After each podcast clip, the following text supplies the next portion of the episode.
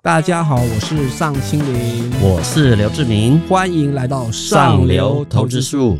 志明哥，我们今天要来介绍传奇经理人彼得林区的选股绝学。最后呢，我们一样是会回复上一期的观众留言哦。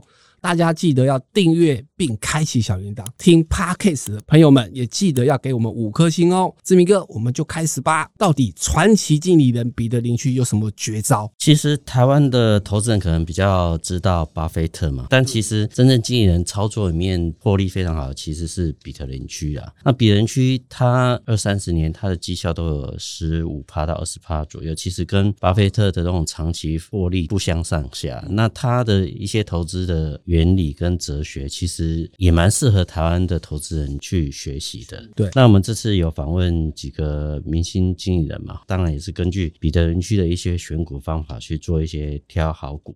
最重要一个原理就是他找一个这个在下跌的空间有限的公司，比如说他今年已经跌了一大段，呃，像陈维泰他要选一个面板股。当然，它是个景区循环股。那其实面板经过了好几轮的这种厮杀哦，当然这一波修正也是蛮快也蛮强烈的。但是它股价已经跌在之前了。那所以说，现在这个阶段的话，我们就是要观察说它的一些，比如说第三季财报不好，当然现在它第二季已经亏钱了嘛，哈，第三季财报不好的状态下，它的股价如果利空不跌的话，哎，就可能有不错的反弹。我懂意思，我懂意思。当然，现在我们不敢确定面板是底部，但是市场虽然都已经知道它会不好了，对。然后它这时候，哎，其实已经反而不跌了。对，那就可能是一个底部的形态会出来。嗯，那如果从底部向上反弹，一般都是有零点三一八嘛，哈。那当然我们不要想着要赚那么多钱，因为反弹的话能赚个二十五 percent 就不错。以今年的这个投资绩效来讲，这个部分就是利空再不跌的时候，其实它有机会做一个跌升的反弹。那第二个还有。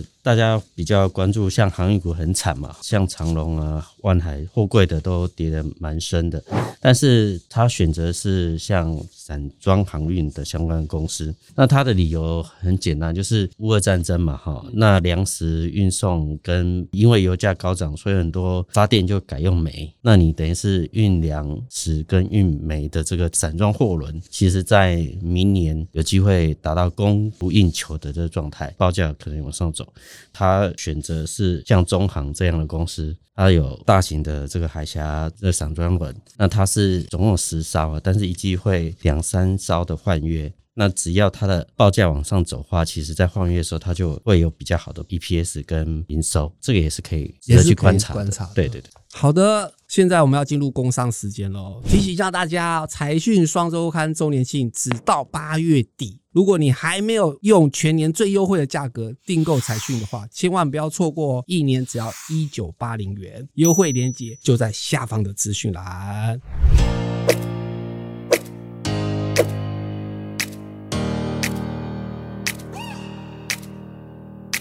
大家好，我是黄家斌。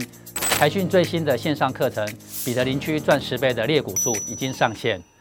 我在这堂课中将全面拆解投资架构，带您判别多空的趋势，并教您如何挖掘成长股，最后建立投资人的奇弱防线，让你有危机入市的底气。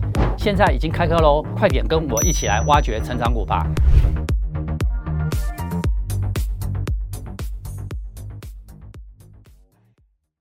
其实我们这次又访问一个长线的投资专家，叫何文贤嘛，哈，他其实是台湾第一代的基金经理人，但是他四十二岁其实就已经在职场上退休。那其实他本身就是用彼得林区的投资方法内化在他自己投资，不管是他以前当基金操盘，或是退休后的自己操盘，其实都是用这一套方法。那其实我觉得他里面选了几个产业跟几个个股，我觉得也值得现在这个环境跟大家谈。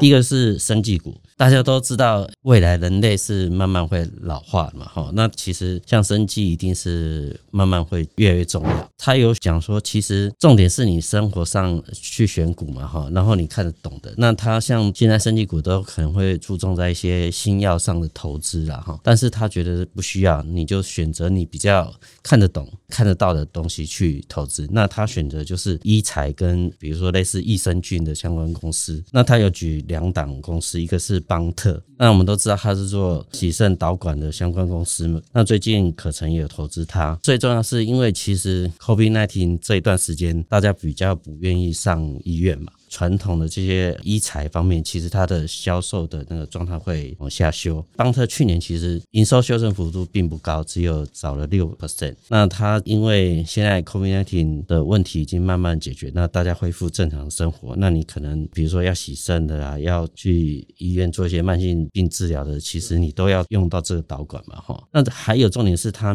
今年在宜兰有个新厂准备要量产，那明年可能也会贡献营收。其实它有机会。稳定的往上涨，我觉得这也是大家可以去值得注意的一家公司。那另外一个就是益生菌，台湾有一家叫生展，它其实做那个益生菌保健厂商的这个 ODM OEM 的公司啊。重点是它可以帮国际大厂生产这个设计跟制造，所以它是比较完整的这种生产代工的公司。何文新有讲说啊，他去 Costco 逛街的时候有看到国际大厂的这个益生菌的保健食品，他打开来看，诶，呃，就是它的制造厂商。所以说他有观察，诶，他其实今年预估 EPS 有十一到十二块嘛。以目前它股价大概是本一比十到十二倍左右，其实也不算贵。但是如果盘势不好时候，它往下修正，反而是一个好的买点。那另外一个产业就是船产的部分，它有讲红泉。那我们都知道它是做那个保特瓶跟保特瓶盖的一个大厂。那它在东南亚的布局其实也是完整的。嗯，因为 COVID 还挺慢慢会恢复正常生活嘛，那其实饮料方面的景气恢复也会带动它的营收的成长。那我觉得这个也是个稳定获利的公司，也是给大家长期去观察的。那另外一个叫做大洋塑胶，它是在综合的 Costco 附近，大概有个两万平的土地，那现在已经开发完成，然后大概是万平的土地开发的跟冠德合作。那光那个块土地的开发的价值的话，可能也会让这家公司的股价有机会到六十块的价值。那现在它股价大概三十几块，那我觉得大家如果去综合 Costco 逛的时候，就可以看到这块土地的开发的状况。